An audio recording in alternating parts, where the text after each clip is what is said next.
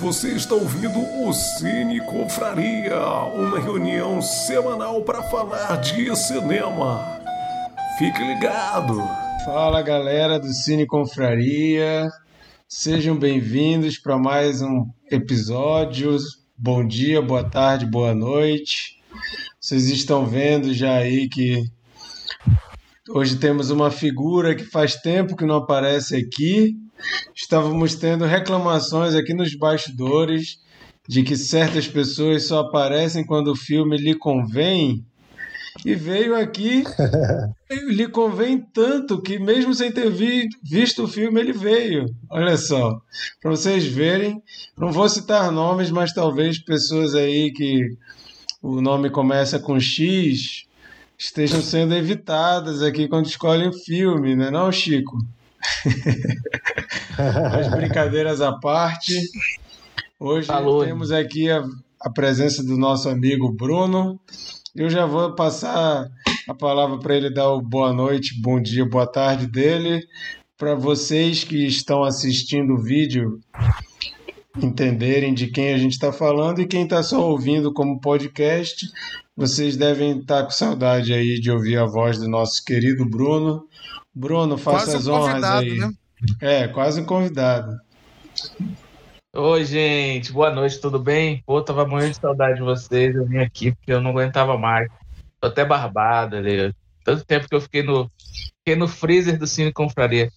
Na verdade, os ouvintes precisam saber porque eu tomei um cartão amarelo e as pessoas me expulsaram aí do Cine Confraria. Por isso. Olha, mentira. E assim, eu venho, venho para ver aqui o filme que me convém, como disse a Sheila. Peguei, olha, peguei o pessoal falando de mim, falando mal de mim, sem eu saber. Entrei na ligação e estavam falando mal de mim. Não, meu querido, eu, eu- quando eu vi seu, seu thumb ali aparecendo, eu já, já, já saí. Eu falei, quero nem saber se ele tá ouvindo. Estou aqui, estou aqui para prestigiar esse filme maravilhoso. que Eu não vi, Maravilha. mas vou comentar as partes que me convém. Eu não vi, vez, mas né? confio, confio no, Não, no- ele- na média do IMDB, né? É, justamente. Ele vai dar, ele vai dar play agora e, e ele vai falando as impressões instantaneamente.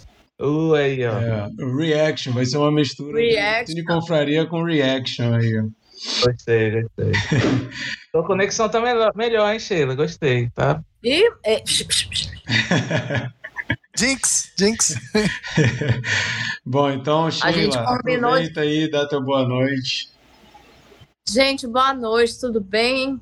Hoje a gente tem o Bruno aí, né? Oportunistazão, vindo falar de um filme que ele, que ele curtiria. Ele é tão oportunista que ele não viu o filme, mas ele sentiu o cheiro de que o filme agradaria a ele e ele tá aqui. Então é isso, eu não tenho muita coisa pra falar, não. Eu só quero reclamar que a minha veja tá chegando no meu apartamento sem o saquinho. E isso é o pior problema que alguém pode passar na vida. Veja você. Boa, boa. Mikael, Boa noite, pessoal. Bom dia, boa tarde para os podcasters. E, parafraseando nosso amigo Chico Leon, o som ao redor não é um filme que acontece, é um Brasil que acontece. Vixe, muito bom. tô Falou curioso. bonito, olha. Eu tô curioso agora. Falou bem. Bernardo, E aí, galera, estou triste porque o Brunão não assistiu esse filme, porque gostaria muito de ouvir ele falar a respeito, mas estou feliz que ele está aqui e vai falar a respeito mesmo não tendo visto. É isso aí. e eu sou o Marquito, e hoje nós vamos falar sobre o filme O Som ao Redor. Foi escolhido pelo Bernardo. Para quem não entende a dinâmica do Cine Confraria, caiu de paraquedas aqui, está ouvindo pela primeira vez ou assistindo no YouTube pela primeira vez. Somos um grupo de amigos que se reúne semanalmente para comentar sobre algum filme que um de nós escolheu na semana anterior. Quem escolhe o filme é, fala pra gente no final do episódio que tá rolando. Todo mundo tem uma semana para assistir independente de seu estilo, quer dizer, tirando certas pessoas que estão aqui hoje, independente do estilo, a gente tem que assistir, né? A gente tem que assistir e vir comentar. A gente não pode fazer predileções e analisar se aquele filme gostaria de comentar ou não, não. A gente assiste mesmo que Episódio filme... cheio de indiretas aqui, né, Bruno? vou fazer o seguinte, eu vou entrar aqui nos comentários, eu vou ficar aqui como um backup aqui, só anotando aqui. Mas isso é só uma brincadeira, tá, gente? Nós não guardamos rancor. O Bruno está aqui. Ele veio como um convidado, inclusive, nós falamos, fica aí, cara, participa, não tem problema, né? É um cara querido demais para a gente ficar aqui guardando essas mágoas, esses briguinhas aqui, né? Mas é, então a gente assiste o filme e na semana seguinte a gente comenta o que a gente achou. Como diria o Choque de Cultura, pontos fortes, pontos fracos, né? E falar sobre curiosidades, etc. Essa semana o filme é, O Som ao Redor é um filme brasileiro dirigido pelo Kleber Mendonça Filho. Diretor aí que ficou muito famoso nos últimos tempos por causa de Bacurau, apesar de que o Som ao Redor é o filme que lançou ele assim para uhum a galera ficou prestando atenção nele desde o som ao redor. Eu lembro quando saiu no cinema esse filme. Mas vocês, vocês conheciam os curtas dele? Pois é, o Ref... Recife Frio, Recife Frio era o grande sucesso. A gente né? viu, a gente viu Recife Frio aí você. Sim. Recife Frio era um curta, ele já tinha feito alguns curtas e o único, o único longa-metragem que ele tinha feito era um documentário. E o Som ao Redor foi o primeiro filme, feature film, né, dele. E logo de cara já atraiu muita atenção, principalmente de crítica, né? Muito se falou sobre, inclusive, o novo cinema pernambucano, né? Que tinha outros grandes diretores ali na mesma época. E, e eu lembro que quando saiu esse filme eu fui ver no cinema e eu fiquei muito impressionado com esse filme no cinema quando assisti. Eu já fui esperando ver um grande filme pelo que falavam e eu fiquei bastante impressionado. E apesar de gostar muito de Bacurau, gosto bastante de Bacurau. Eu falei no último episódio que para mim o Som Redor é meu preferido do Kleber Mendonça Filho, mesmo gostando muito de Bacurau, e revi o filme para reforçar minha opinião. O Som ao Redor, para mim, ainda é o meu filme preferido do Kleber Mendonça Filho, mesmo gostando muito de Aquários, mesmo gostando muito de Bacurau. Mas é, O Som ao Redor é um filme que conta a história de uma vizinhança, praticamente, né? De início a gente não tem muito protagonista, vai contando várias histórias simultaneamente uma galera de classe média, classe média alta em Recife. E lembrando alguns filmes que conta histórias de pessoas que aparentemente são desconexas, mas que as histórias vão se entrelaçando. Esse filme traz esse, esse, essa estrutura também, mas tem algumas coisas muito peculiares que a gente vai conversando aqui no decorrer do, do episódio, né? Mas é um filme, é, como falei, lança Kleber Mendonça Filho ao estrelato, né? As pessoas começam a comentar muito sobre ele. Inclusive, eu lembro de uma treta dele. Antes, esse filme eu acho que não foi lançado pela Globo Filmes, não lembro. Mas eu lembro que começou uma treta do Kleber Mendonça Filho com um dos caras que era da Globo Filmes, uma briguinha. O Kleber Mendonça Filho, quem segue ele no Twitter, vê que ele é, ele é bastante ativo, né? Ele entra em discussão, ele responde à altura os xingamentos que ele recebe. E eu lembro de uma briguinha com alguém da Globo Filmes, os caras falando: ah, esse filme aí fica fazendo sucesso, mas não tem nem um pouco do, do público que os filmes da Globo Filmes têm. E ele começou a questionar a qualidade dos filmes da Globo Filmes e começou aquela briguinha e a galera na internet né, nem gosta de ver essas coisas, então a galera já foi pegando a pipoca, né? Opa, vamos ver a treta e tal. E rolou tudo aquilo, né? No Aquarius, o filme foi premiado em Cannes e o elenco foi lá denunciar o golpe do governo Dilma e pronto, né? A galera reaça, os conservadores, o, a galera brasileira já começou a querer linchar Kleber Mendonça Filho. A galera nem viu Aquários e já começou a falar mal do filme. A galera já se junta para fazer é, um pelotão para ir no IMDB baixar a nota do filme, né? Sendo que nem viu, só porque não gostou da atitude política do cara, o que é uma grande babaquice, né, gente? Convenhamos.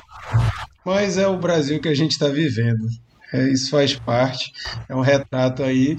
E os filmes do Kleber Mendonça Filho, eles incomodam bastante se você for olhar para essa questão política, né? Eles são filmes muito políticos. Mas para começar aí a falar um pouco sobre o filme, eu vou chamar aí o Mikael. Mikael, fala um pouco aí. Se quiser também lembrar aí da primeira vez que tu viu esse filme, tu deve ter visto no cinema também. Fala aí um pouco. É, eu, eu vi no cinema, não sei se eu vi contigo. Eu me lembro de ter visto Aquários contigo, mas som ao redor não sei se foi contigo. Eu não lembro também. Naquela época que a gente frequentava o cinema, né? Nossa, é, eu adoro esse filme. É, boa escolha, Bernardo. Aliás, eu adoro todos os filmes do, do Kleber Mendonça. Ele, ele tem uma sensibilidade, né, para e tem um olhar muito bom, né, esteticamente. E o som ao redor chama logo atenção. É, como eu falei, a gente viu curta dele Recife Frio. Tá tendo um ruído aí que eu não sei de, de, de quais de vocês que Parou. É o som ao redor, cara. pois é. Agora todos mutaram, né? A gente nunca vai saber qual era o que tava. Era o Bernardo. Era o Bernardo. Deve estar tá com ventilador, alguma coisa assim. Olha, não era para entregar, tudo bem. Bom, é, voltando agora ao filme. É, o Som Redondo ele traz essa narrativa é, dividida em, em vários é, núcleos, né? Ele não inventou essa forma de contar essa, a história assim. A gente já, já conhece vários filmes, mas é difícil um, um filme brasileiro que, que apresenta esse tipo de narrativa, né? E ele acaba funcionando como um microcosmos, né? É, de, um, de uma parte da sociedade, né, de, um, de uma classe média, é, um recorte né, de um bairro é, de Recife, mas que é, apresenta paralelos com qualquer metrópole brasileira e acaba se tornando, portanto, um microcosmos, né, uma radiografia do que é o Brasil, né, principalmente da classe média e as tensões é, com as classes menos favorecidas. É interessante, né? Porque geralmente a gente vê filme sobre é, personagens de favela ou então da elite, né? Mas são poucos os filmes que retratam a classe média.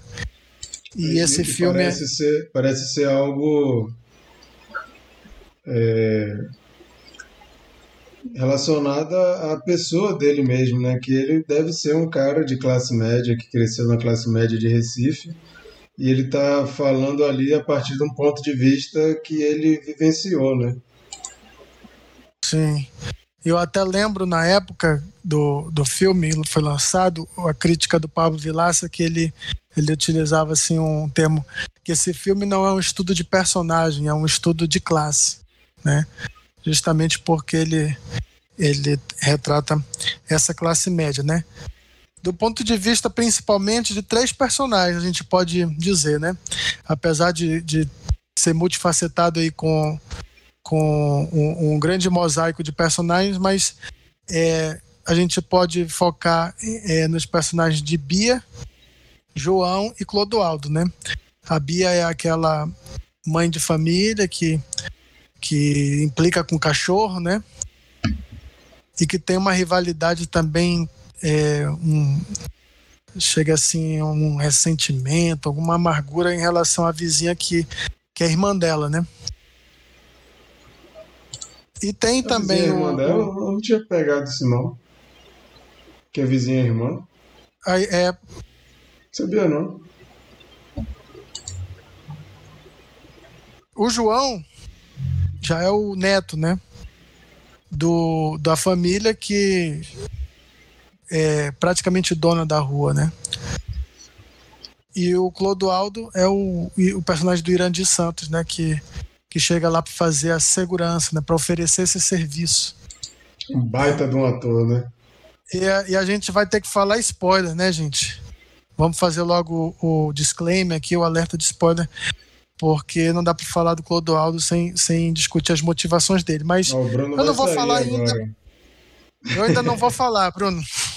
eu vou só falar que, que esse microcosmo, essa, essa, essa, essa, esse recorte né, dessa rua, nesse bairro, a gente percebe que a, a, ela é a classe média permeada por tensões, né?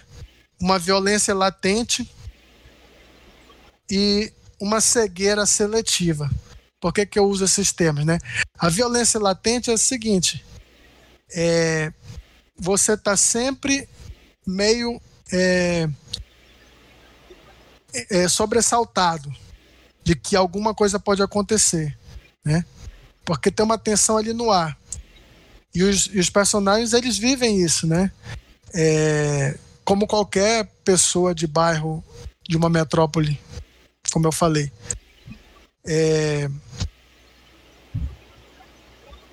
o, o, no, no caso do, dos, dos seguranças que, que chegam, né, liderados pelo Clodoaldo, é justamente por conta disso. Olha, a rua está ficando perigosa e a gente veio aqui para oferecer esse serviço, né, e tal, guarda noturno. A gente vai fazer rondas e tal. E, e a gente sabe como é que é rua de bairro. Realmente é, é, é perigoso, né? É, conjunto, né? Habitacionais assim é sempre a gente já já morou é, é, em bairros assim, sabe, né? É, Além disso, tem as questões das grades, né? O filme, todo momento, é, mostra grades, que, que é aquela coisa de, de, de você se proteger, né? Mas, ao mesmo tempo, você se torna oprimido pelo espaço, né? E, a, e em vários momentos a gente vê personagens é meio que oprimidos pelo, pelo cubículo, né? Pela, pelo gradeado, né? Seja o menino jogando bola na parede, é, é, não, não podendo ir para a rua brincar. Um cachorro, né? Aquele cachorro enorme no espaço tão pequeno, lógico que ele fica estressado. E todas as casas muito é, apertadinhas, né? Com exceção, lógico, da casa do, do avô do, do João, o Francisco, né? Que aí você vê muito mais espaço. Mas mesmo até a ele, cozinha dele. Mas até mesmo ele, dele... e mesmo ele parece que ele está sempre confinado, né? É aquela coisa do, do é, acúmulo, a, do acúmulo um de coisas né, e você fica casa. preso naquele lugar que é o seu império, você não pode sair dali. Tanto é que ele diz que ele não, não mora tanto ali, né? O que ele gosta mesmo é do engenho. Exatamente. É, tanto que à noite ele vai para o mar, né? E na, na fazenda ele toma aquele banho de cachoeira e ele, ele se sente amplo, né? Livre. Ele também está comprimido. Exato. E todo esse medo, né? É um medo que paira no ar, né? Eu queria destacar o sonho, né? O sonho que é. Peraí, segura, segura um gente... pouco do, do sonho. Segura um pouco do sonho. Vamos, vamos deixar ele um pouco mais ah, para frente. Tá, quando for chamar, falar do sonho, eu, eu quero dar uma palavrinha, porque eu tenho a impressão que eu já tive esse sonho, então. Beleza. É por isso que. É, eu, vou, eu vou pular algumas coisas aqui para a gente debater mais, mas falando das questões técnicas, eu admiro muito o design de som e a montagem. A montagem, porque para contar uma história entrecortada dessa, né, é, ele acaba utilizando é, transições muito bem sacadas, né? Os raccords, né? É, e vai dando ritmo bem legal. É, é a, a, história contada em capítulos também, né? Porque é sempre interessante. E, e a montagem eu acho um primor. E o design de som, bom, a gente está falando de um filme que o título é O Som ao Redor, né? Já chama atenção para o som. E esse misto de, de sons de, de, de um centro urbano, né? É, que ele tenta ressaltar a questão invasiva desses sons, né? Eu até ouvi ele falando é, da questão do som que invade a janela, né? Que são as coisas que incomodam, né? É, pode ser o latido do cachorro, mas pode ser a música alta do vizinho, o cara é... cortando cerâmica.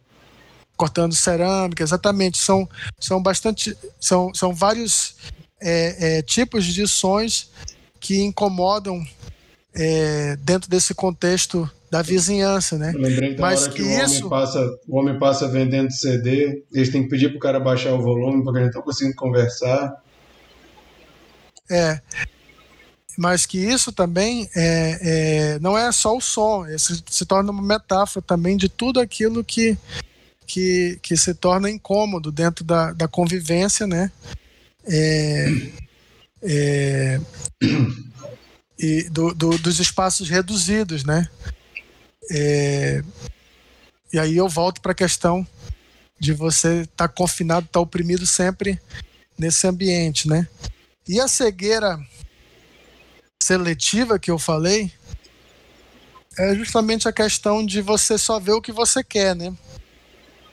E aí eu, eu volto muito pro personagem do João, porque ele acha que ele é o cara progressista e tal, que morou na Europa e tal. Mas ele não é muito diferente, né? Quando ele, ele, ele acha que ele é muito carinhoso com a, com a diarista dele e tal, mas ele faz comparações assim inadequadas. Tipo, ah, o neto dela tá trabalhando no, no turno, no, no, no, no turno, né? No, no, turno da noite. Terceiro turno. E aí ele. É, aí ele se compara, ah, na Europa eu também trabalhei e tal, como se tivesse algum tipo de comparação, entendeu? e, e, mesmo, e mesmo na reunião de condomínio, que é uma cena icônica desse filme, é, a, a Sheila até já fez uma referência que alguém que já assistiu já pegou. Mas o João se coloca como o defensor do porteiro, mas só até certo ponto, porque ele ele tá mais interessado na gatinha dele, tal que ele vai encontrar. Então ele ele se retira, ele ele, ele parece que vai fazer esse papel, mas ele não faz. Ele ele ele só quer ter a consciência dele limpa. Diz, ó, gente, é o seguinte, vamos, vamos, eu vou lavar minhas mãos aqui, mas eu tenho um compromisso, não posso ficar. E, e essa cena do, do, do, do, da reunião do condomínio é uma, um belo resumo de tudo, né? Dessa cegueira seletiva dentro desse contexto de, de, de, da classe média como aquela classe que deseja chegar no topo, mas despreza é, a classe que vem abaixo, é, achando que é muita coisa, que, que já, já é o rico, né? quando está muito mais próximo né, do que se imagina, né? Ah. E, e, né? Mas vou abrir ainda aí para vocês falarem. É, e depois a gente conversa mais. É, essa questão do. Eu acho muito bem representado nesse filme é essa questão da, da, das classes, né? Ele dá muita ênfase para os, os trabalhadores da classe mais baixa ali, as empregadas, mostra bastante isso. O porteiro, os vigias, né, o pessoal da segurança, e como essas pessoas são tratadas de forma diferente, né? Eu acho isso é, muito interessante a forma que ele, que ele retrata. E esse, esse, esse retrato do João como o cara que parece ser o, o, o, legal, e ele é um cara legal, né? Não podemos dizer que ele não é. É um cara legal, ele realmente parece se preocupar com a empregada e tudo mais, mas retrata muito é, às vezes a gente que é de classe média se importa com as desigualdades ou qualquer coisa do tipo. Até mas... a primeira página, quando tem que se envolver mais. É, aí... tipo, o máximo que a gente faz é, é falar: ah, não, não concordo. Beleza. Mas e aí? Não, já estou me posicionando, já fiz a minha parte, já fiz o que eu tinha que fazer. Sendo que, assim, eu acho muito icônica a cena que ele está no engenho e a água da cachoeira vira sangue. Que é uma cena assim, até quando eu vi isso no trailer, eu lembro, eu pensei até que era um filme de terror, e não é, né? Mas parece uma cena de um filme de terror. Mas o simbolismo disso, que você tem a, a o neto e o avô. O avô é uma pessoa extremamente escrota, né? Trata super mal os empregados. O cara, assim, é o, o personagem mais desprezível ali. Super grosso. E, e o, o, o João é como se fosse a nova geração. E ele coloca ali, ele meio que. A, a minha interpretação, né? Que ele está sendo também se banhou de sangue, né? De toda a exploração que o avô Isso. desfrutou, né? O avô construiu todo aquele império através da exploração. E o João, por mais gente boa que ele seja, ele continua desfrutando de tudo isso. Por mais inadequado que ele pareça, por mais às vezes que ele pareça que ele não, não se encaixa naquilo ali, mas pelo menos até aquele momento ele está simplesmente usufruindo. Não estou nem botando aqui juízo de valor se ele tinha que sair de lá, se ele não tinha, se ele tinha que romper com a família, xingar o avô, não estou nem falando isso. Mas essa, essa falsa sensação de que a gente às vezes é muito diferente de quem a gente às vezes despreza, mas a gente não abre mão de todas aquelas coisas que foram construídas por esses para que a gente esteja na nossa posição, né? Sheila, fala um pouco aí, por favor. Opa! Primeira vez vendo o filme. Tô chocada. É um filme incrível. É, ele ainda me, me desculpem aí os, os fãs, mas ele é ainda melhor que Parasita. Ele é muito melhor que Parasita. Muito melhor.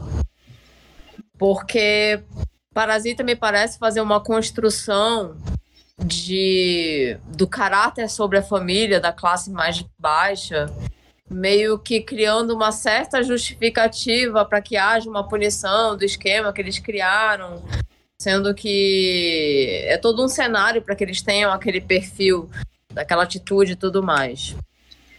E nesse não, nesse eu achei que não existe uma, uma narrativa construída para justificar comportamentos, né? É, a equipe do Clodoaldo, o próprio Clodoaldo, acho que não existe uma não existe uma, uma construção e você vai acompanhando de maneira muito mais orgânica aqueles perfis todos. Cara, eu, eu vi o filme e eu, eu, eu vi ainda há pouco, né? Eu tenho mania de ver o filme em cima da bucha, mas é bom por um lado. É, eu ainda estou extremamente constrangida. Eu acho que é um espelho constrangedor, porque nós aqui que estamos, nós do Cine Confraria, acho que, sei lá, 90 ou 100%, nós somos aquelas pessoas. A gente precisa ser sincera a respeito disso. Eu sou o João. Eu sou o João. Eu não posso. É, eu, eu, eu, eu não consigo dizer que o personagem do João poderia fazer mais é, para que ele realmente fosse um cara necessariamente bonzinho, assim, no, no 100% do termo, porque eu não faço mais.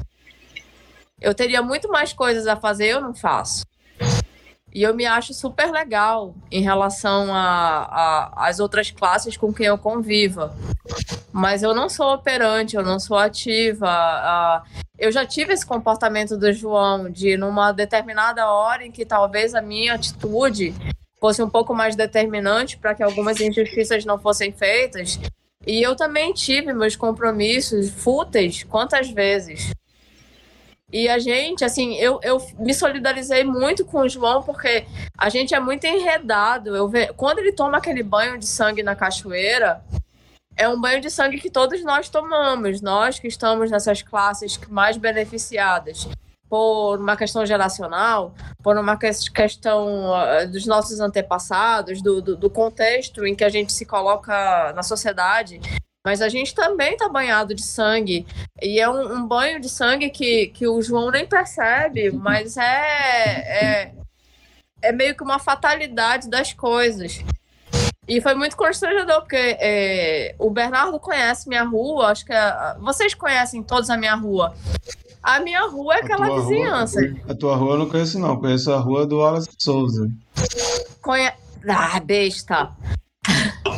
Então, a minha rua é aquela vizinhança. Tá, é, é tão, é tão tal e qual, eu fiquei tão constrangida. Porque a minha rua é aquela rua, é uma rua de desembargadores, de juízes, de prefeitos, de traficantes, de, da família tradicional brasileira, de um condomínio snob, sendo que é um condomínio de classe média quase para baixo. É uma rua que tem um, que tem um grupo de seguranças é, que controla a rua e essa mediação da segurança e das relações entre os seguranças e, o, e as pessoas que moram naquela rua, é, eu fiquei estarrecida com as semelhanças, assim, foi realmente muito constrangedor e foi meio que uma, uma sessão de meia culpa, sabe? Um tapa na cara. Não, foi aquela coisa do meia culpa. É, e eu, o, o, João, o João ele faria parte do Cine Confraria. o João seria nosso brother. O João entrava, entraria na nossa casa. Ele ia conversar de política com a gente, ele ia ficar revoltado sobre as diferenças de classe com a gente.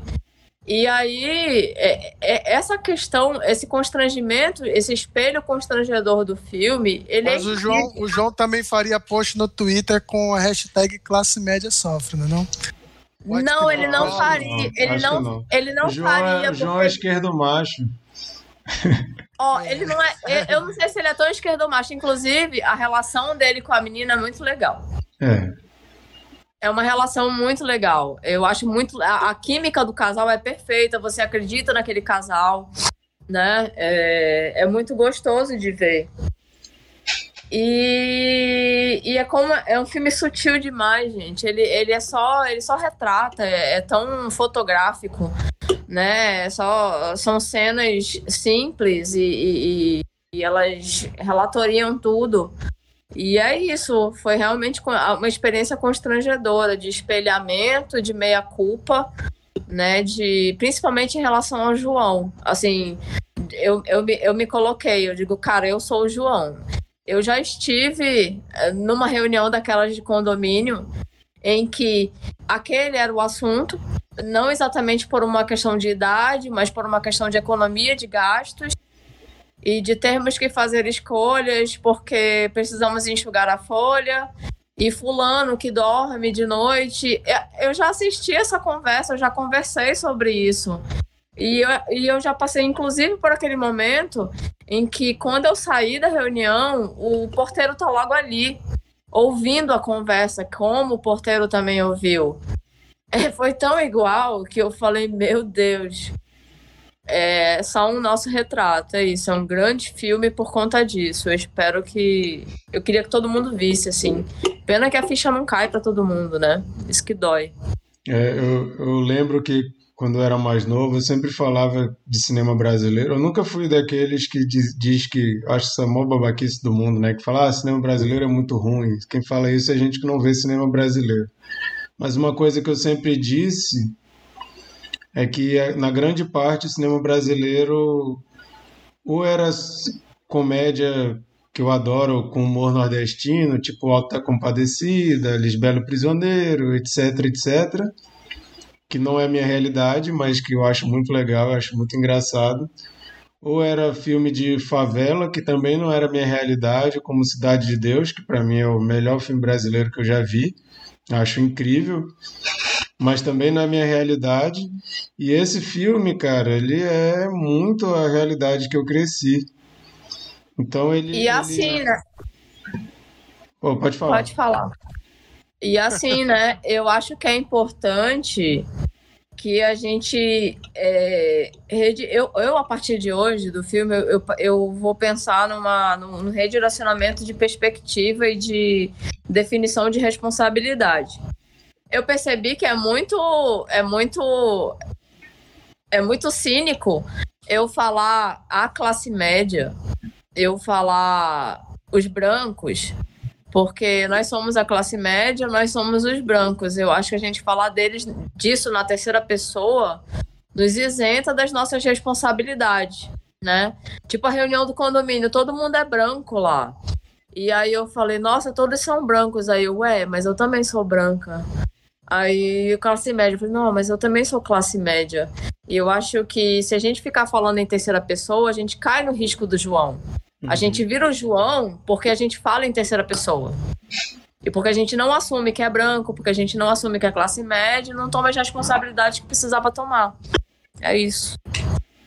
Aí, aí uma coisa que eu queria apontar aqui que o próprio Kleber Mendonça Filho fala que eu acho muito legal. Ele diz que ele queria, era o primeiro filme dele, né, o primeiro feature filme dele, e ele queria fazer um filme é, mundano, né, uma, uma coisa assim comum, uma história comum, normal, do cotidiano, do dia a dia, de é, trivial, né? Mas ele queria também explorar um realismo social mas ele não queria usar o realismo pelo realismo. Ele falou que ele não gosta do realismo pelo realismo, simplesmente botar botar o, o, o, a parada nua e crua ali. Então, o que eu acho fantástico do, do, do Kleber Mendonça Filho, como um grande fã do John Carpenter, que eu já vi ele falar que ele é, inclusive o nome da escola que eles vão lá é João Carpinteiro. E ele já usou João Carpinteiro também no Bacurau. No Bacurau, o nome da escola é João Carpinteiro. Maior referência aí é John Carpenter. O meu, e usou música meu também. Né, ídolo, né? John Carpenter. Hã? Usou música do John Carpenter também no Bacurau. É, no Bacurau. Mas assim, ele traz uma história mundana, nas palavras dele, mas ele traz elementos até que beiram ali o horror. O Mikael falou da tensão que é, é, é, crescendo né, no filme todo, uma tensão, você fica tentando saber o que, que vai acontecer. Quer falar, Bruno? Tá. Terminei teu raciocínio. Tá. É, e, e, e ele traz aquela tensão, aquela cena, inclusive depois eu quero ouvir vocês, o que, que vocês acham daquela cena, que ele pega a empregada do, do, do velho lá, leva para casa que o cara tá cuidando e eles vão se pegar lá no quarto. Parece aí a pessoa, câmera né? vai indo para a porta e passa um moleque um negro, né, só de calça, passa correndo no corredor e toca aquela música, né, de terror. Tan, Ou seja, ali já é um elemento de cinema de horror. Depois tem o sonho. O sonho que o Mikael ia tocar e eu, eu acho que a gente tem que conversar sobre ele também. Então ele pega ali coisas que parecem que vão ser é, um filme que não tem é, nada além do trivial e ele vai trazendo simbolismos, como a própria cena do, do banho de sangue, traz simbolismos até bastante gráficos e bastante pesados.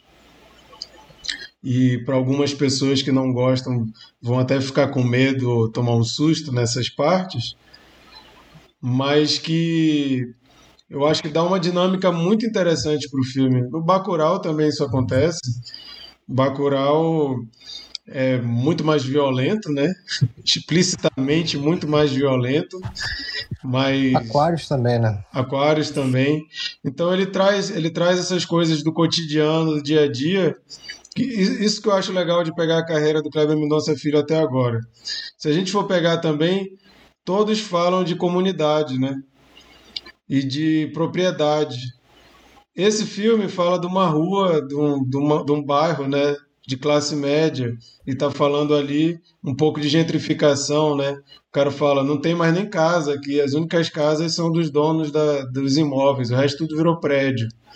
No Aquários é um prédio histórico pequenininho que a, a empresa quer derrubar para fazer outro prédio gigantesco. E no Bacurau é a cidade de Bacurau, né?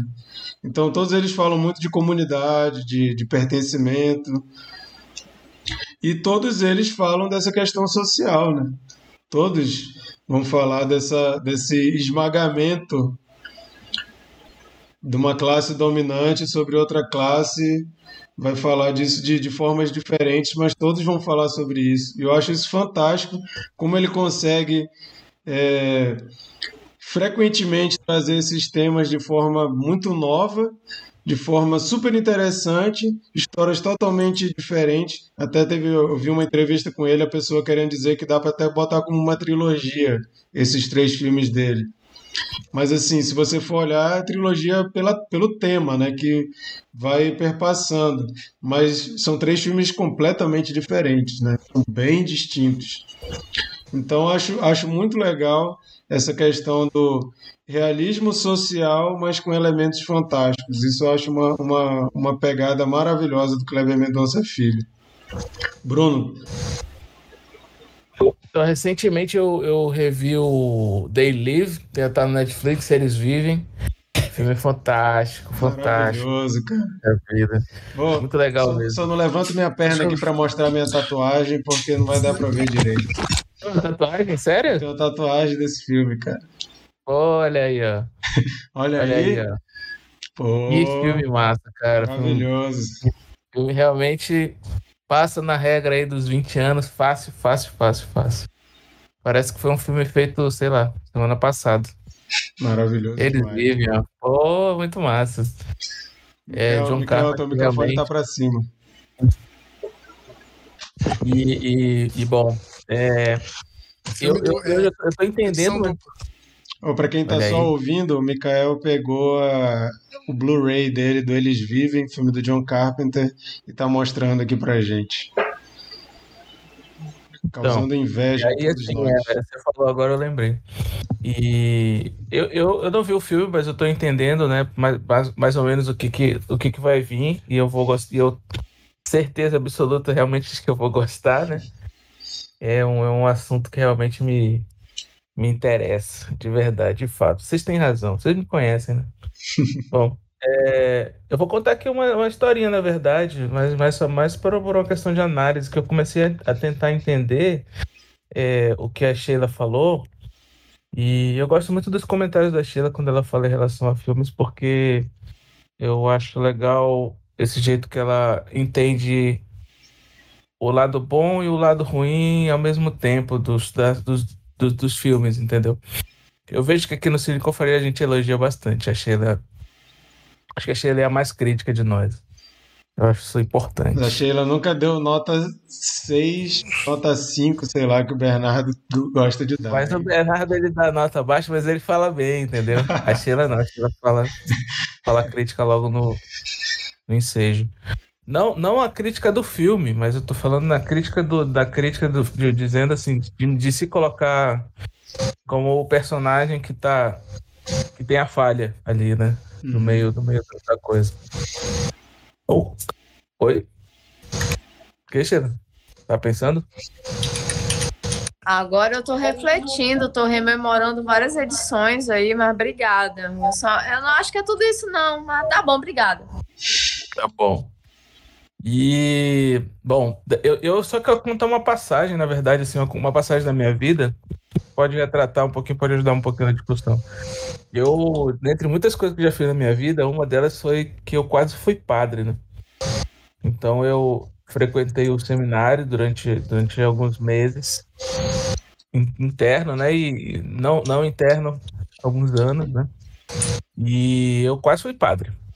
E aí, só que dentro do seminário aconteceu uma situação que era, era bem recorrente, era esquisita, porque é, o, o seminário, na época em que eu entrei, o seminário salesiano, eles, a maioria dos internos salesianos que estavam querendo, desejando ser padres, nenhum era de classe média. O único classe média seminarista ali era eu. Todos os outros seminaristas eram seminaristas que estavam passando por uma condição de, de, de pobreza para extrema pobreza, realmente, assim. Alguns, inclusive, estavam entrando no seminário para se salvar mesmo, assim. Era, era essa a condição, né? E, a, e acontecia em vários momentos, apesar de ter passado alguns anos, né, assim, nesse, nesse ambiente, que eu não conseguia me enturmar de maneira nenhuma. Não conseguia de jeito nenhum, cara. Era, era, era realmente uma. É, eles não conseguiam compreender como que uma pessoa como eu, que vinha de uma classe média, queria ser padre. Por que, eu queria largar tudo? Um como é que ia ser, entendeu? Só um parêntese, e... um parêntese, Bruno. O Lucas falou que tá te imaginando como um personagem do Nome da Rosa. Pode crer. Vem por aí.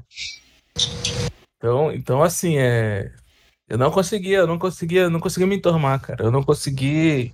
E muito, e muito da minha desistência do, do, do, sacerdócio veio por conta disso mesmo, porque eu não. Eram, eram, eram mundos muito diferentes que, que não, eu não consegui. Eu não consegui entrar. Talvez a falta de maturidade também, né? Porque eu era muito novo. Tinha, tinha 16 para 17 anos, então. Era outro Bruno, né? Era outra formação. Mas só para falar um pouquinho sobre esse choque, como, como, como a Sheila fala sobre essa sobre essa, essa identificação, às vezes, arrogante da classe média, né? De, de achar que sabe das coisas. Talvez eu possa ter, ter tido um pouco desse personagem quando eu era mais jovem, na época. Talvez por isso. Bom, a Cris, a Cris gostou, né? Que a gente casou, então, beleza. E é engraçado que são linhas, às vezes, que parece que de destino que a gente não consegue evitar. É, a moça que trabalha aqui em casa há 30 e tantos anos, quase 40, sei lá, é, ela é negra, né? E são essas coisas assim que a gente repete muito, ainda que eu busque ser uma patroa, eu já sou uma patroa, né? Eu já sou a dona da casa. Ainda que eu busque ser uma patroa legal, uh, e a gente vê como é ridículo né, essa tentativa de ser uma patroa legal. Ainda assim, uma pessoa negra na minha casa, numa vida privilegiada, isso é muito 1800. É foda, a gente tá muito, tá muito preso nessa, nessa teia. É uma reflexão muito necessária. É, aí pegando já esse gancho, antes de passar para o Bernardo, queria que a gente falasse sobre o pesadelo e sobre o menino dentro da casa.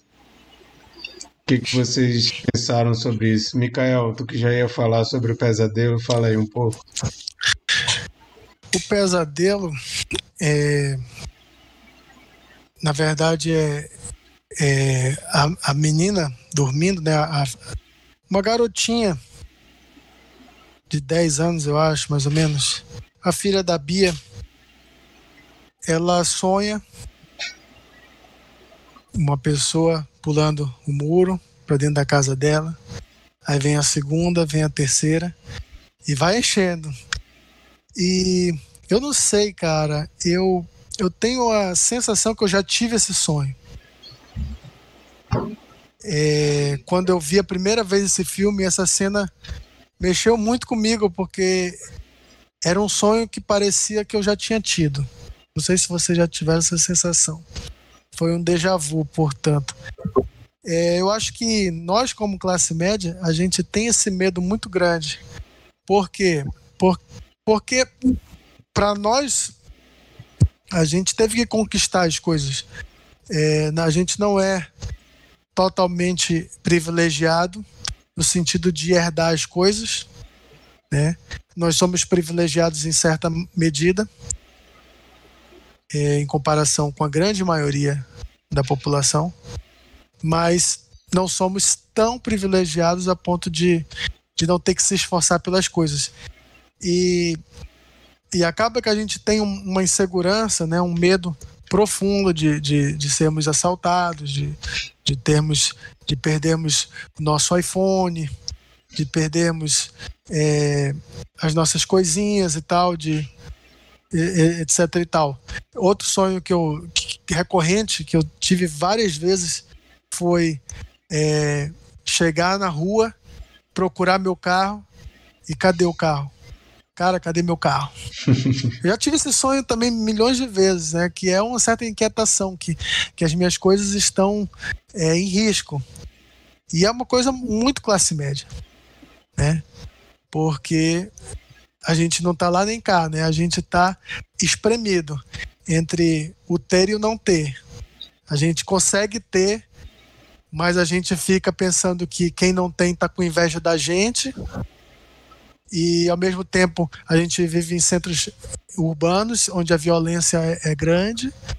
Então eu essa, essa cena do sonho ela mexeu muito comigo, não vou, ser, não vou mentir não é, pessoalmente por conta disso. Eu, eu acho que realmente é o nosso grande pesadelo como classe social. É, eu acho que a gente é muito apegado né, a essas é. coisas que a gente conquista, entre aspas, as nossas, nossa, é, que a gente chama de propriedades nossas. Então, é, é, eu acho que é muito isso, isso, exatamente isso que tu falou. É, a gente tem uma ideia de que a gente batalhou muito para conseguir algo que às vezes a gente nem batalhou tanto, mas a gente cria um, um, um apego àquilo e, sabe, é, é, é, é, o lance de tu imaginar que tu pode perder aquilo ali, sabe? É só, é só pensar no, é só pensar na quantos de nós eu, eu nunca fiz isso, né? Mas tenho várias pessoas que eu conheço que já que reagem ao assalto. tipo, prefere reagir a um assalto do que entregar um celular.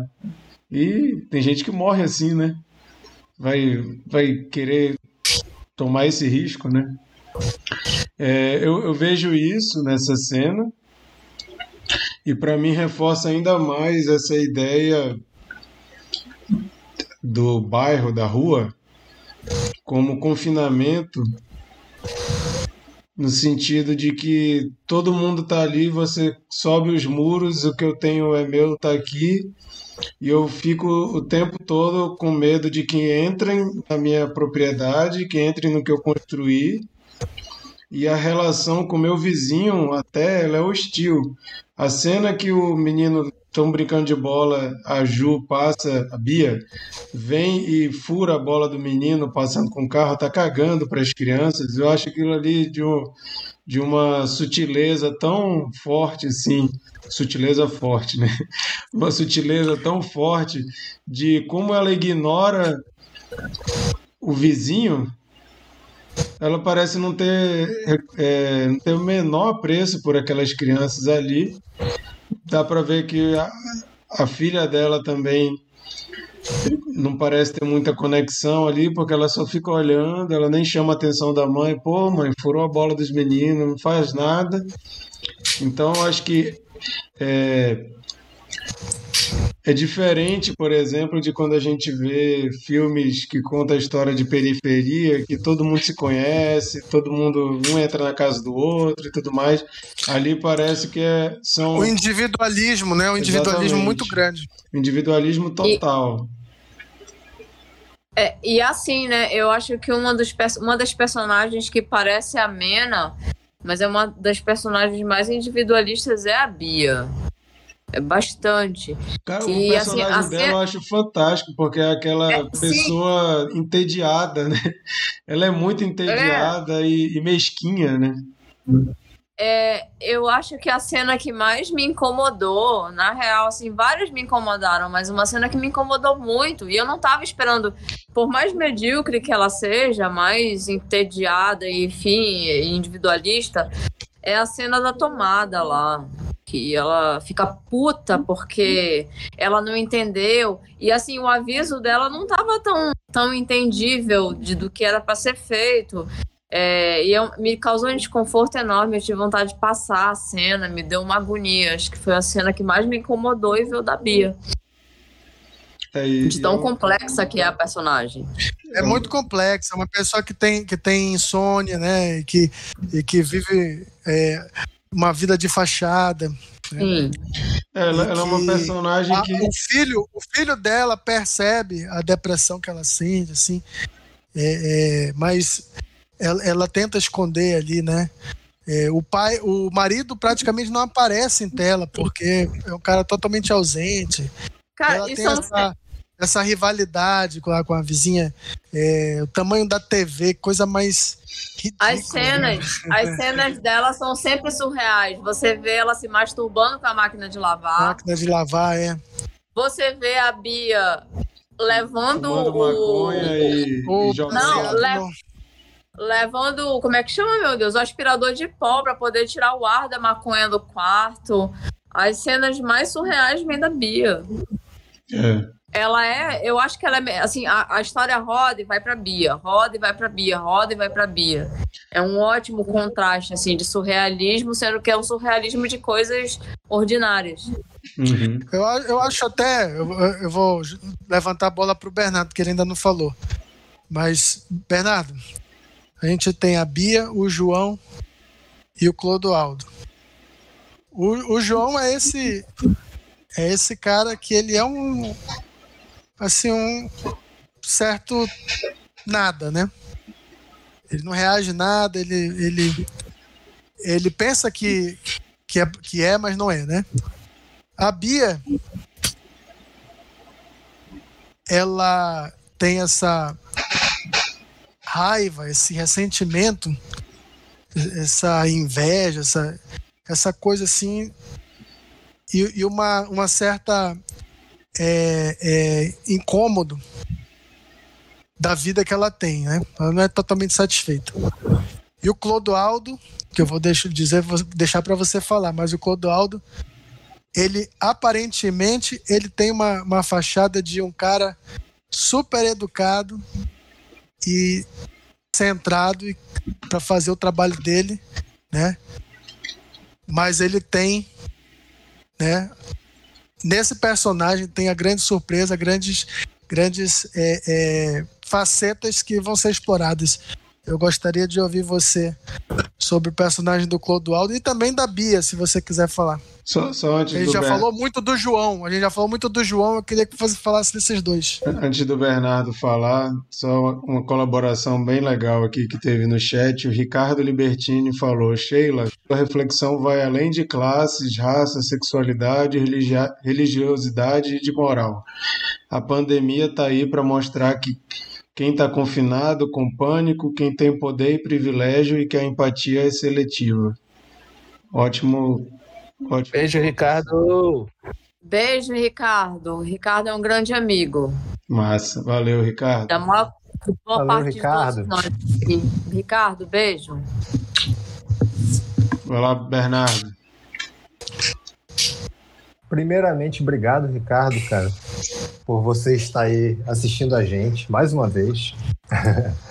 É, e, ma- mas então, indo pro, pro, pro filme aqui, Cara, vocês falaram muito bem, eu não sei nem eh, se eu vou chegar ao- aos pés do que vocês falaram. Vocês exploraram o filme de, em, várias, em várias camadas aí que eu achei muito interessantes. É, eu sobre, sobre algo é, que, que, que a gente consegue fazer relação entre os filmes do, do Kleber Mendonça Filho. Aí ele falou de, de comunidade, de, da- dessa, dessa coisa da propriedade. É, mas tem uma- um outro ponto que eu acho que, eu acho que, que liga esses filmes, é, que é a memória. Eu acho que é um ponto muito forte de todos do- do- dos três filmes principais aí da, da- que a gente conhece deles, dele, Hum, que é a memória. É, a, gente, a gente vê que ele usa lugares ou objetos, sonhos, até pessoas, como se elas estivessem sempre carregadas dessas memórias, e as memórias de, de, de antepassados, de, de, de um passado, às vezes, bem obscuro. Eu não sei se vocês lembram, é, o Marquito comentou sobre a cena do garotinho lá passando na porta, que realmente é uma, é uma cena que é, é- é um microsegundo ali, mas que tu, tu fica. Tu dá um pulo assim, né? É, no Aquarius ele faz uma coisa parecida. Tem um, tem um momento em que aparece uma empregada negra, assim, é, dentro do quarto, do nada, assim. A mulher tá sozinha em casa, aí do nada aparece, sabe? Me- Algo meio. que te tira, assim. Tu tá, tá do passado. isso, exatamente. Então, eu acho que, que os filmes dele exploram muito isso. E, e de fato, como uma crítica é, social, né? É, é, ele, ele fala muito é, sobre, sobre essa ancestralidade e de, de como foi construída essa sociedade que a gente vive. E esse filme, é, que é, que é o, a estreia dele, né? Como, como como, uma- como ficção, né, um longa-metragem de ficção, é, explora isso de maneira é, sensacional. É, é, esse, esse, esse, essa, essas cenas mais que a gente que, que a gente, a gente chama de fanta, como é que o, que o, que o Marquito falou? Fantasia. Qual, qual foi o termo que tu usou? Realismo Marquito? fantástico. Realismo Isso. fantástico. Isso, isso, isso. É, eu acho que ele usa isso muito para criar esse desconforto mesmo, né? É, é, é, eu acho que o, o personagem do Clodoaldo, o, o Mikael estava falando, ele é, é essa memória viva, né? Eu acho que, que eu vou, eu vou partir para o final, porque vocês já falaram bastante coisa sobre, sobre tudo, assim, mas eu vou puxar essa, essa discussão para o final do filme, porque ele é uma memória viva de- de- dessa construção social. A gente vê ali uma rua que ela é toda dominada, ela, ela, ela tem donos, né? O dono da rua é um cara que é, que é o dono do engenho, que a gente sabe que tem um passado obscuro aí, que, que é de- cheio de, de morte, aquela coisa bem coronelismo mesmo, né? E, e a gente vê o Clodoaldo, que é um cara que nos parece ter, ter uma origem mais simples e, tá, e que está totalmente ligada a ele, né? É, é, desculpa aí, Brunão, mas eu vou, vou pro, pro, pro spoiler pesado agora. Porque o final do filme, é- é- inclusive esse filme, ele, ele guarda o grande plot pro final mesmo, né? É, o último, os últimos minutos do filme são, são é, uma porrada na cara, assim. É, que, que a gente vê que toda a construção, toda, toda, todo o plano do, do, do Clodoaldo é uma, é uma vingança, né? O, o, o pai dele foi, foi morto por um capanga lá do. do, do como, é, como é o nome dele? Francisco? Francisco. Isso, do Francisco. E, e culmina na, em tudo que acontece na vida dele. A gente vê ele é um cara de com certeza teve uma vida muito simples, é, talvez prejudicada por, por conta disso, sabe? Se, se isso não tivesse acontecido, será que ele não, não, está, não teria também a oportunidade de ter uma, uma vida mais abastada como a, como a, a do Francisco e de, de, da família dele, sabe? É, eu, acho, eu acho que o filme aborda muito é, isso como para você ter a vida que você tem hoje, é, alguém teve que ser sacrificado, sabe? É, as, as pessoas, outras pessoas tiveram que sofrer. Porque, enfim, isso é, é o capitalismo, né? Ele só existe porque é, existe o, o, pobre, existe alguém para ser explorado. E, enfim, o filme faz isso, como vocês falaram, de várias maneiras. E é, e é interessante a gente ver, inclusive na casa do, do, do João, é, e na casa de todos eles, os empregados sempre têm a pele mais escura.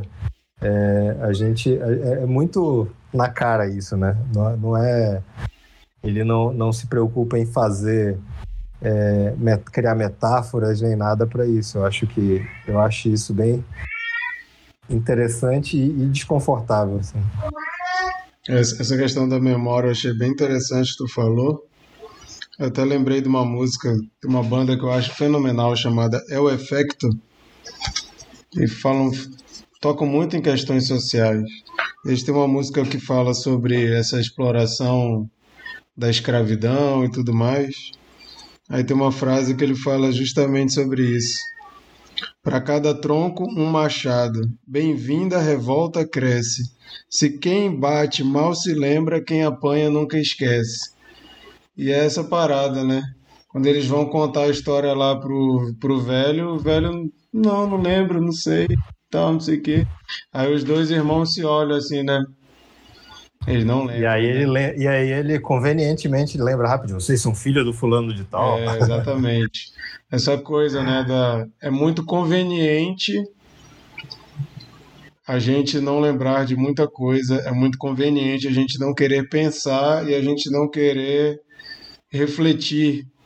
É tipo puxando a brasa para minha sardinha sem trocadilhos, porque eu sou vegetariano, mas é, é muito comum a gente ouvir gente falar assim: não, eu não quero nem ver que o bicho morreu, eu só quero comer, eu não quero nem ver que tem a aparência de um bicho, né? Que assim a minha consciência fica mais tranquila. E a gente uhum. faz isso também. A gente não quer saber se alguém foi explorado para a gente ter o conforto que a gente tem. A gente prefere olhar para o outro lado. Não quero saber disso porque eu vou ficar deprimido. eu vou ser igual a, a, a Bia, né? Vou ficar deprimido em casa, então eu não quero nem saber. Eu vou, quero, quero estar feliz. O que importa é minha felicidade. Se tem gente morrendo por minha, conta do meu conforto, o problema não é meu. Não fui eu que criei esse sistema, né? Mas, enquanto isso, muita gente está sofrendo. E quando a gente não tem esse despertar da consciência, nós continuamos tomando banho de cachoeira com água de sangue, né? A gente continua colhendo os esforços que a gente herdou e o sangue vai acumulando. Sheila.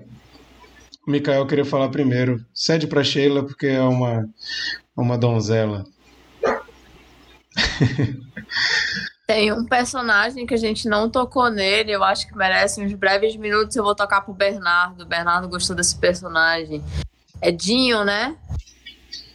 Ah, é. O cara, Dinho esse, merece. Eu acho esse personagem muito bom, cara. Ele é, ele é, na verdade, ele é um escroto. Não, Mas ele, ele, é muito bom, cara. Eu quero dizer que ele que estaria no Cine Confraria em vez do João, porque no quarto dele tem um pôster do Jack Brown. Mentira, o, o é João é tava aqui, meu brother. Não renega o João, não. O João estaria aqui, ó, sim. Mas vai lá, Bernardo. Não, eu só, eu só gosto muito dele, cara. Eu acho, eu acho a, a, a forma como ele fala muito boa, sabe? O sotaque, tudo. É, é, É ele me lembra muito um amigo meu lá, lá de Recife, sabe? Ele fala, é muito, é muito engraçado a forma que ele fala. Eu acho muito legal. E é engraçado esse personagem. Esse personagem... Gente... Foi mal, Michael, rapidinho. É que nós que crescemos numa classe média em Manaus, a gente morava no Dom Pedro, e os meus tios, que quando eu era criança eram adolescente para jovem, todo mundo de classe média, e eles tinham um monte de amigo marginal, bicho. A galera acha que bandido é tudo pobre, né? Os moleques, tudo playboyzinho, era bando de marginal. Ele, meu tio contava as coisas que eles faziam. Que isso, bicho? Essa galera é muito, muito do mal. E tudo playboyzinho, tudo com carro dado pelo pai e tal. Então é uma, é uma noção muito errada que a gente tem, né? De que bandido sempre é, é pobre, né? Ou é muito rico, né? E já é aqueles crimes de colarinho branco. É por, por lazer mesmo que, que ele faz. E, e, eu ia lembrar também desses, desse personagem, como ele se apresenta, é, como o Marquito falou. Mas não só isso, né? Não sei se vocês lembram, mas o, o Francisco, que é o avô do Dinho, ele fala pro segurança: não mexe com ele. Ele é um, um playboyzinho protegido, né? Porque todo mundo sabe que, que ele dá um problema, mas ninguém pode mexer com ele. Mas não era nem isso que eu ia falar. Na verdade, eu ia falar tema da memória, que o, o Bernardo puxou e o Marquito também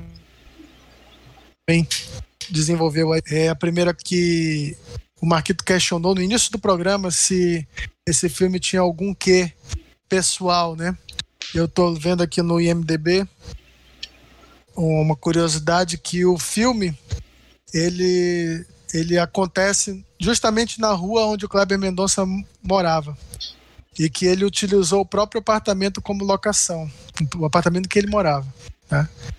E falando em memória, eu quero lembrar de uma cena da Sofia, né? Porque a Sofia, é, que é o casinho do João, ela costumou, ela morou por, por um breve momento da infância dela nessa rua. E ele diz: Vamos lá comigo na, na, na casa onde você morava, porque ela vai ser demolida. E aí ela se torna uma forte metáfora justamente dessa memória que vai desaparecer, né? De entrar naquela casa e principalmente no quarto onde ela morou, né? Onde ela viveu. É aquele quarto que vai deixar de ser e ela poder tocar nas estrelas, né? Que estão no teto pela última vez, como, como dizer assim, é, essas memórias que vão escorrer pelos meus dedos, né? Porque aquilo vai tudo vai deixar de ser. E lógico, ele ia desenvolver esse tema ainda muito é, mais de forma muito maior no filme seguinte, né? O Aquarius. E até e eu acho questão... que isso. Não pode falar, Bernardo. Eu, só, eu acho que eu só ia falar que é, fica mais significativo o fato de que o relacionamento acaba depois disso, né? É, verdade. E também a, o fato de terem pintado por cima das estrelinhas, ainda fica também uma coisa, né? De tem uma história por baixo, né? Por mais que se reforme, existem é, existem memórias, existem lembranças que estão por trás. Inclusive a cena do menino negro passando dentro da casa que está sem ninguém, eu acho que é muito isso. Passou, você não tem mais a escravidão, você não tem mais trabalho escravo, entre aspas, né? Mas as lembranças, as marcas que aquilo fica, que aquilo deixaram, estão aí até hoje.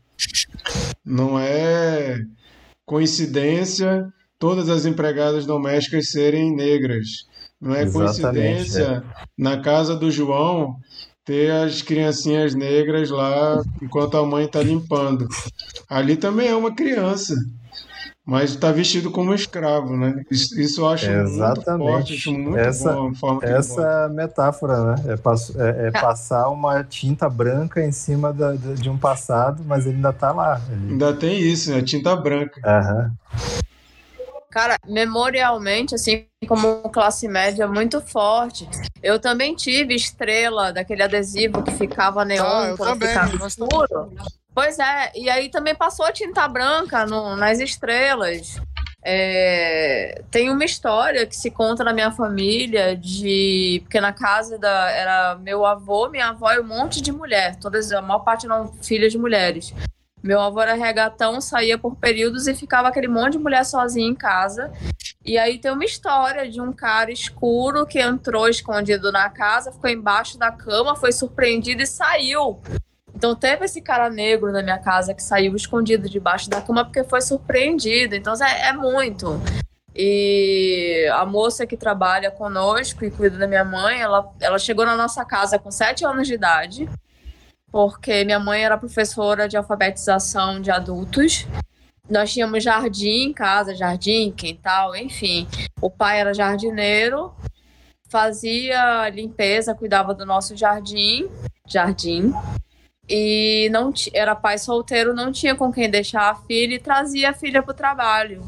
E foi na minha casa que ela aprendeu o ofício de diarista e hoje está aqui com a gente e trabalha como diarista. É, a identificação é, é surreal. Não, é, é. Memorialmente é, é a nossa história como classe média. Verdade. Alguém quer tocar em mais algum ponto? Acho que fechou. Não, só quero comentar sobre o final, que eu acho sensacional. Eu acho, acho muito bonito o, negócio, o negócio dos, das bombinhas lá do, do Catolé. Porque tá te, rolando uma, uma, uma coisa super tensa em um lugar, e aí do lado a gente vê ali, são seis é, é, catolés ali, seis, seis bombinhas, para quem não sabe o que é catolé. e aí a gente ouve sete estouros. Oh, não, tinha, não tinha reparado isso. Eu não contei também os, os sons. É. Legal. Legal. Não, e é o único momento assim de diversão daquela família, né, no filme todo. Inclusive junto com o pai que é ausente o filme todo, né? É interessante, realmente aquela cena foi muito bem bolada. E eu acho inclusive que rola de comentarmos os outros filmes do Clever Mendonça Filho que são muito ricos para discussão. Dá para fazer uma trilogia aí de Cine Confraria Kleber Mendonça Filho. São só três, né? Tá, tá top, fácil. Top. Mas então, gente, essa foi a nossa conversa sobre o som ao redor. O filme está na Netflix. Se você ainda não viu, Bruno, o filme está fácil. Brunão, você está convidado para participar do próximo Cine Confraria. A gente te dá uns minutos até para comentar esse filme. Pegou muito spoiler. Pô, gostei. Tá aí. Aí. Não, vamos fazer o seguinte. A gente faz no início do, no início do episódio. É, previously on Cine Confraria. aí o Bruno comenta. É, eu, vou eu vou assistir o filme e vou fazer um, um reel. E aí vocês botam lá no, no, no Cine Confraria. Aí, Pronto. demorou. No Reel não, que o Reel é só 30 segundos no máximo. Faz um IGTV que aí tu pode falar mais. Boa, boa. Mas então essa foi a nossa conversa sobre o som ao redor. É, Para quem ouviu aí pela primeira vez ou assistiu, tem muitos filmes comentados aqui no nosso canal. Fique à vontade para ver os outros e participar também. A gente sempre gosta que vocês participem comentando com a gente. Vamos para uma rodada de dica da semana então. Toda semana a gente passa aqui um, uma listinha de filmes, séries, é, música, jogo, livro, coisas que a gente quer indicar para vocês, coisas que a gente viu nos últimos tempos aí, a gente acha que vale a pena compartilhar para mais pessoas verem. Eu vou chamar o Bernardo para dar a dica dele. Então, minha gente, vou dar uma dica. É um podcast é, que estreou hoje, na verdade, do, do da UOL, é, que chama UOL Investiga. E a primeira temporada é A Vida Secreta de Jair. Eles que deram aquele furo, né, da, da rachadinha do Bolsonaro? Exata, exatamente. Aí Já eles foram, é. eles foram, ó, tiveram uma, uma, uma ideia sensacional aí. Fizeram um podcast, quatro, é uma série em quatro episódios, que vai ser, foi lançado primeiro hoje, vai até sexta-feira. É, e aí vai falar sobre o envolvimento aí do, do, do nosso presidente no, no esquema de, de entrega de salário dos assessores é, e como ele está envolvido até o pescoço nisso desde muito tempo. É, as, as famosas rachadinhas, né? Estou chocado. E a, pois é, com, com, áudio vazado, tem um monte de coisa interessante super, aí. Super surpreendente, ninguém nunca imaginaria. Não, pois é, ninguém imaginaria, né, cara? É, é verdade. A Val do Açaí, por exemplo, já era uma, uma coisa de, que já se falava antes das eleições, né? Verdade. Exatamente, exatamente. Surpreendente. Legal. Todo mundo sabia, menos ele, né? Como é que pode? ah, cara, esse, esse, esse primeiro episódio ele começa de uma forma muito, é, muito curiosa, muito engra... chega a ser engraçado, porque é, é, começa mostrando um áudio do, do, do Bolsonaro falando sobre os médicos cubanos que estavam aqui e tal, e que era um absurdo porque entrevistaram um médico desses e ele disse que o salário dele era de mil reais. Ou seja, ele estava mandando boa parte do salário dele para Cuba. E aí ele só tinha direito. Porque isso é um absurdo, sabe? Muito bom. Ai, ai. Beleza. Micael, tua dica. Não, me deixa por último que eu já vou emendar com, com o filme da semana. Ah, demorou então. Bom, gente, eu vou dar minha dica. Minha dica é. Estreia da Netflix de sexta-feira.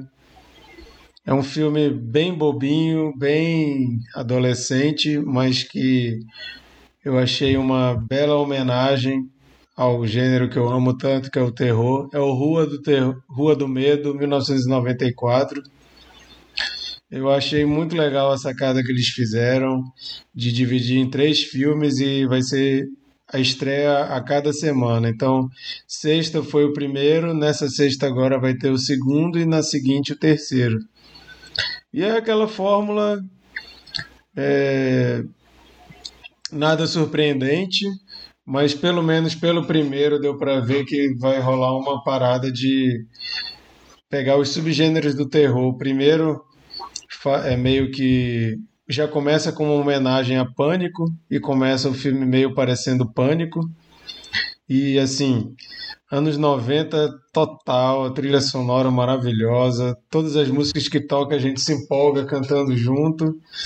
E tem a pegada do terror dos anos 90. O próximo, pelo que pela propaganda que passou no final, vai ser de vai ser uma homenagem aos slashers de acampamento e se eu não me engano é dos anos 60, se passaria nos anos 60. Então a história vai começar a contar outra parte.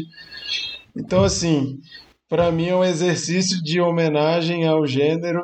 Aí tem gente que falou: "Ah, o filme é muito besta e tal, não sei o quê". É, cara, é besta, é diversão.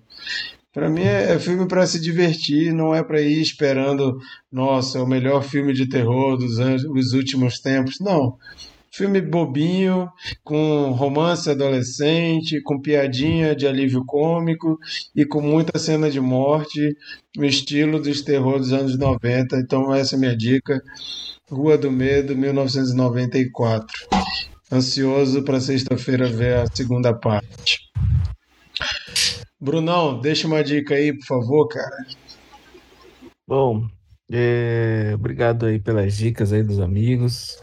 Fico feliz de ver que os amigos seguiram aí algumas diquinhas aí que eu já dei. O Marquito e o, e o Bernardo estão aí na trilha do Medo e Delírio em Brasília, o único Cara, podcast. É o melhor, melhor podcast do Brasil, bicho. Ah, eu só me informo é, por ali, né, dentro, é, claro, do que acontece no Brasil. Porque pô, não... é, é, a forma de você saber de coisas ruins, só que de forma divertida. Assim. Eu não consigo mais ver o Elcio Franco sem vir na cabeça. O homem, o homem. do broche de caveira! É muito bom, bicho, é muito bom. É muito bom. né, cara? É, Eu não. Eu só assisto política agora ouvindo Medeirinho. E eu vou dar uma dica, uma dica musical. É isso aí, graças a Japa. Japa me, me indicou esse, esse artista e eu tô viciado, viciado. É um rapper chamado Dom L. E eu tô viciado, tô ouvindo ele direto. Tem episódio do Não, outro cast, né? Tem o episódio do, teve o episódio do outro cast que a gente falou dele. E, e eu, assim, já tô gostando dele pessoalmente, assim, ver acesso às redes e no Instagram. Ele é um cara, assim, bem da nossa vibe aí. Dom L, recomendo, viu? Um ótimo rapper. Mande, ma- é, assista, vejam lá. Massa. Ouçam lá, ou vejam não, ouçam lá, né? Ouçam lá. Legal. Sheila, desligou a câmera? Não quer falar? Não quero falar. Que isso, que revolta é essa?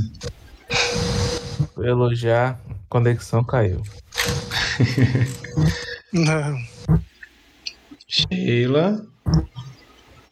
Enquanto a Sheila tá muda, eu vou contar aqui uma história para você ver como essa questão do, do, do, do, do- do vandalismo aí, né? Do, do vandalismo, não, tu falou uma palavra ainda agora que me fugiu. Nessa época que eu, que eu tava quase sendo padre, teve uma amiga minha de colégio, um colega meu de colégio, que ela tava mudando de religião. Ela era católica e ela foi virando evangélica aos poucos. Um dia é, chamamos no numa festa de aniversário e eu soube que ia chegar os amigos evangélicos dela. E quem é que quem eram os novos amigos evangélicos dela? Imagina, faz aí. Faz uma menção aí. Vamos tentar imaginar aqui, entre nós, quem eram os novos amigos evangélicos dela. Marquito e sua turma chegam no aniversário. Eu? Fera. Aí eu olhei assim pra aquela cara daquela pessoa. Eu falei assim, que marginal é esse que está entrando? Fazendo a minha amiga mudar de religião. Pra você ver como que o vandalismo, né? A vagabundagem é muito relativo. Que amiga Sheila tá até essa, chorando cara? aí. Que amiga é essa? A Sheila tá chorando, gente. É a, é a Carol Sampaio. Ela era uma grande amiga minha lá do Dom Bosco. Ah, sim, ela é prima de um grande amigo meu, Jackson. Ah, tá, Carol. Pode crer. É, o, J- o Jackson, o Jackson primo dela, o Jackson primo dela era da nossa banda. É, eu fiquei bem assim, ó, de longe, ó. Eu Olhando assim de longe, ó. Ai, ai. É, Imagina, hein, boa um, lembrança. mundo, há um mundo há anos atrás em que eu era o conservador da história. Isso é um absurdo, né, cara? mas- É outro planeta, né? Mas, cara? Bruno, se tu tivesse virado padre, hoje tu ia ser o padre Júlio Lancelotti de Manaus, cara.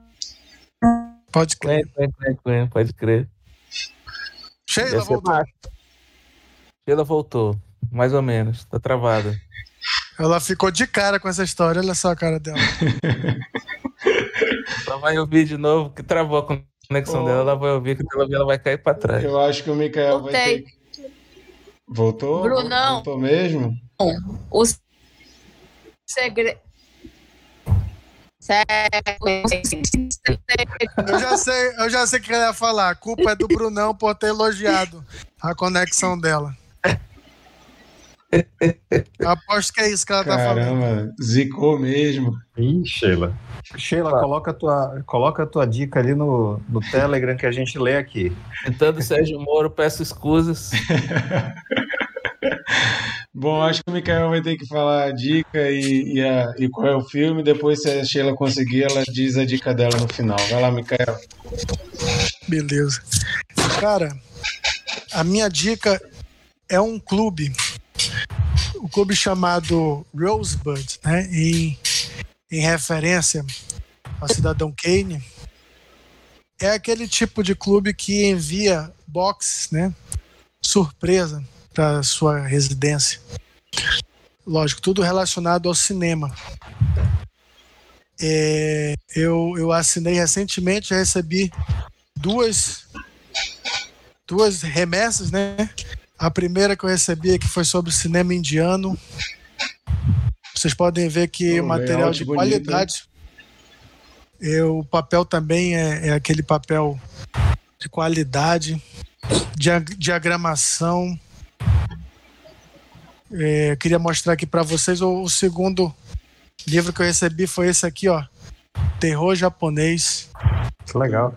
Doido. Irado. Uma, a- ó, aqui, vou abrir aqui uma página para vocês verem. Aqui umas dicas. Legal. Que irado. E ele veio também com um álbum né, que ele chama de Livro Ilustrado, Jornada Cinematográfica. Esse daqui ele já não é temático, ele tem vários é, temas, na verdade. É, cada, cada mês eles mandam uma figurinha para eu colar aqui. Vocês podem ver que eu, que eu comecei agora, porque não tem nada. Tem uma, uma figurinha só, outra aqui. Mas todo mês eles estão mandando. Que legal. Para E- quem está só ouvindo, gente, o Mikael está mostrando aqui várias coisas. Se você ficou curioso para ver, procura o nosso vídeo no YouTube. Dá uma, dá uma no Google aí, chamado é, Rosebud. Tem um site que você, você pode, inclusive, pedir avulso, né? Não precisa também se inscrever no clube. Legal. Aí eles mandaram também esses, essas fichas, assim.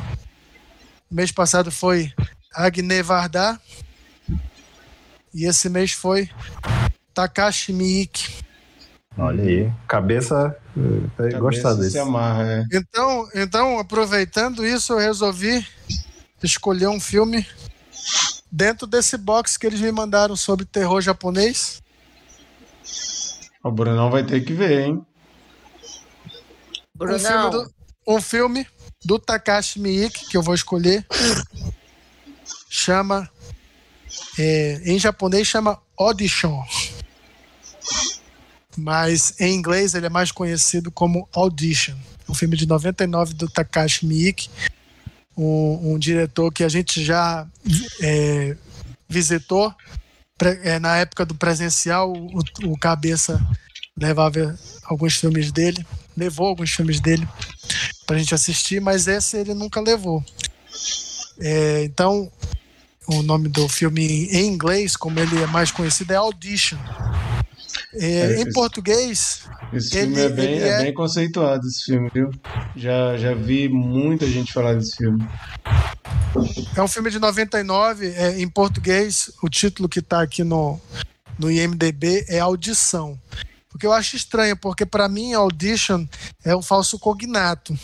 A gente não utiliza é, audição para aquele teste de elenco, sabe? Que, que os atores fazem. Uhum. A gente, a gente chama de teste, né? A gente não chama de audição. Mas, enfim, o, o- a distribuidora deu esse título é, que eu, acho equivocado, mas foi o título que ela deu, né? Até aqui no IMDB ele mostra que ele foi lançado em festivais com outros títulos, né? Aqui no Brasil. Também foi, foi, foi lançado em festival como o título O Teste Decisivo e A Entrevista. Porém, o título que ficou mesmo aqui no IMDB foi Audição.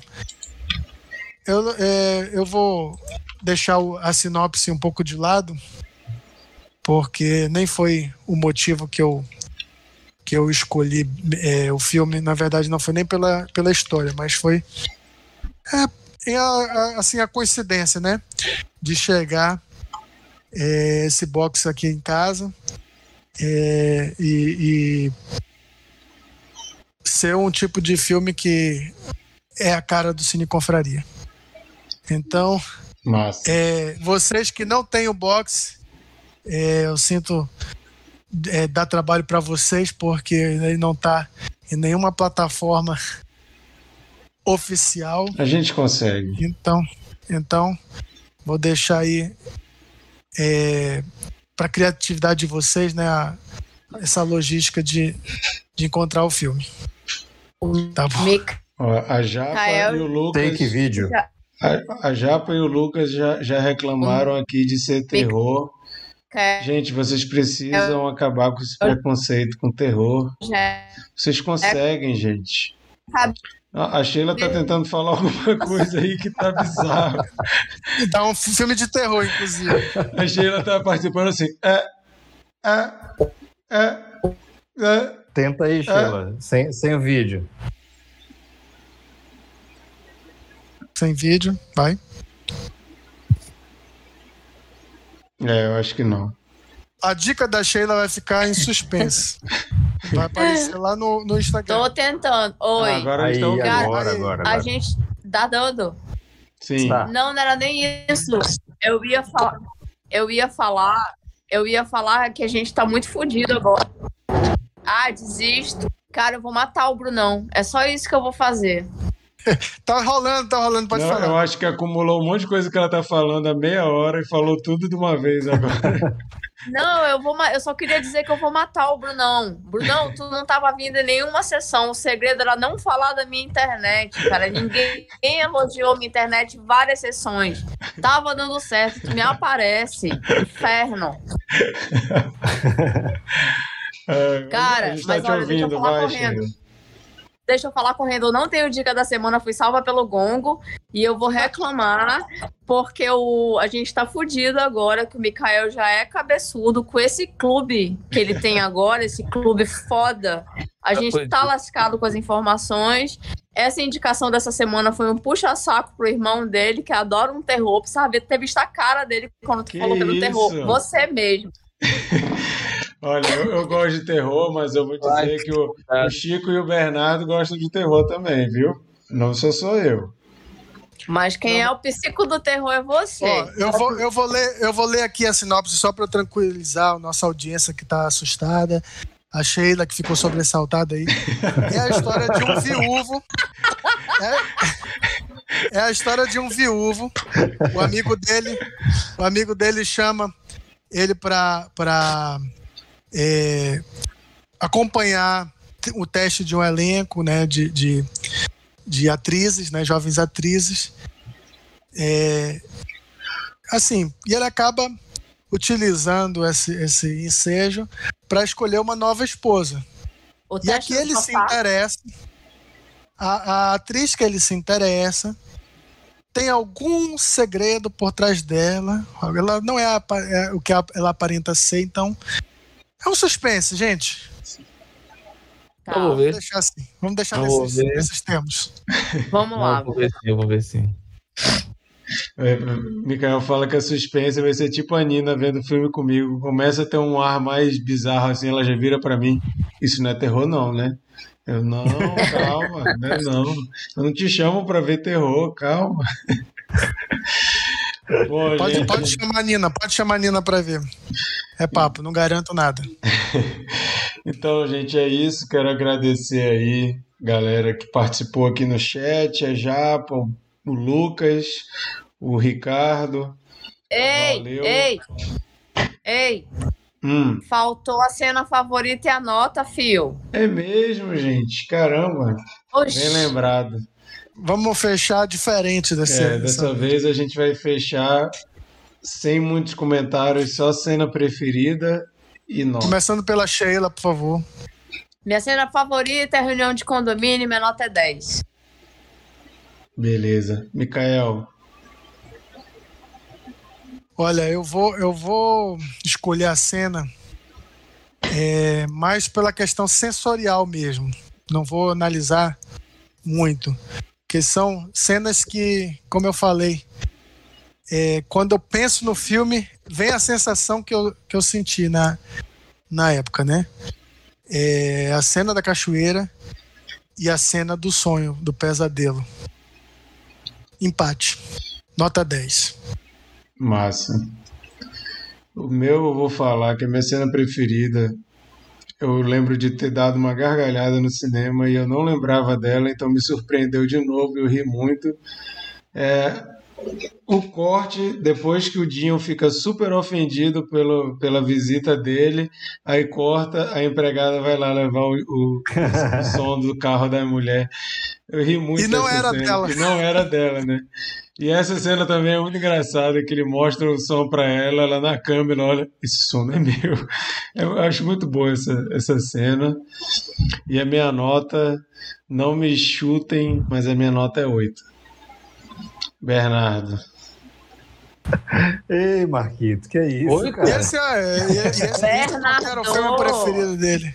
Que Você, isso, cara? Bernardo. Nota 8 é uma nota maravilhosa pro filme, cara. Todo mundo, todo mundo que dá uma nota ruim fala nota não sei o que, é uma nota maravilhosa. Não, ó, 6 é um filme que era quase bom, 7 é um filme bom, 8 é um filme muito bom, 9 é um filme excelente, Excelente. e 10 é um filme perfeito, que não tem que nem Que nada é o som ao redor. pra você. A minha nota é 8, é, uma- é um filme ótimo, gente. Muito bom, nota 8. Quero ver quantos filmes tem nota 8 no IMDB. Vai lá, Bernardo. Ai, ai. É, minha cena favorita, cara, eu acho que é quando o Dinho vai tomar satisfações lá com, com os caras. Eu acho muito en- engraçado ele também, super ofendido, super puto, né? Aquela que, que alguém ali Você de sabe com quem você tá falando. Exatamente, alguém ali de baixo falando com um cara que se acha aqui em cima, assim, sabe? Eu acho muito boa, muito bom aquele diálogo ali.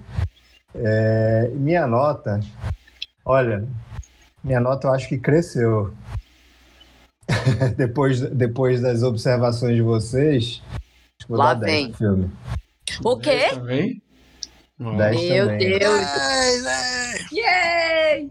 O, o Bruno, eu vou perguntar a nota dele só de zoeira, não vai entrar na média, mas baseado no que você ouviu aqui, que nota você dá pro filme? Baseado no que eu ouvi, eu, eu daria nota, nota 9. Daria nota 9. Não- eu vou dar 10 quando eu ver. Eu vou dar 10 quando eu ver, mas 8 eu já tô achando injusto. Eu nem vi o filme. Beleza, então. Bom, gente, Olha, aí... e o Marquito falou que era o filme preferido dele do, do Kleber. Pô, eu tô até com tô medo aí Não, nota não. pro Olha, eu, eu não lembro, eu não lembro as notas que eu dei para Aquarius e Bacurau, mas eu arrisco dizer que Aquarius eu dei 8 também e Bacurau eu dei o 7 ou 8. Puta Nossa merda. senhora. Olha, que eu, eu, gosto, eu gosto muito de, de, de Aquários, eu não gosto tanto de Bacurau, acredite se quiser. cara, eu gosto Da muito. mesma do- forma como eu não gosto muito do Her, viu, Thiago Cabeça? Caramba, Vixe, o cabeça acabou de entrar e falar de Her, falou atrasado para as polêmicas do Brunão, aí o Bruno vai e solta essa. Eu falo logo mesmo, Bacurau nem é tudo isso mesmo. E Ei, ei, Brunão, para com isso, pô. para com isso, pô. tô falando pro Thiago ficar puto aqui. Ô, só Não, mas ainda vou fazer um programa só sobre Her ainda. Vou fazer. Só eu falando. Ah, Aproveitar Não, para avisar eu só- para o Thiago que chegou aí, o Cabeça. Cabeça, não sei se tu ouviu, mas o filme da rodada que a gente vai comentar semana que vem é a Audition do Takashi Miike. Só para você ficar sabendo. Bom, gente, então é isso. Filme da semana que vem, vamos comentar Audition. Convidamos vocês aí para seguirem a gente no Instagram, Cine Confraria. Chega lá para ver as nossas nossos recados, se vai ter alguma coisa diferente, ver os trechos que a gente corta aqui da- das conversas, ver as notas que a gente deu, curiosidades sobre os filmes, dá essa moralzinha lá pra gente, segue a gente, interage com a gente lá. É, e também se inscreve no nosso canal do YouTube se você está ouvindo como podcast. Se inscreve lá no nosso canal do YouTube e entra nas terças-feiras, às 10 horas, horário de Brasília, para poder participar no chat.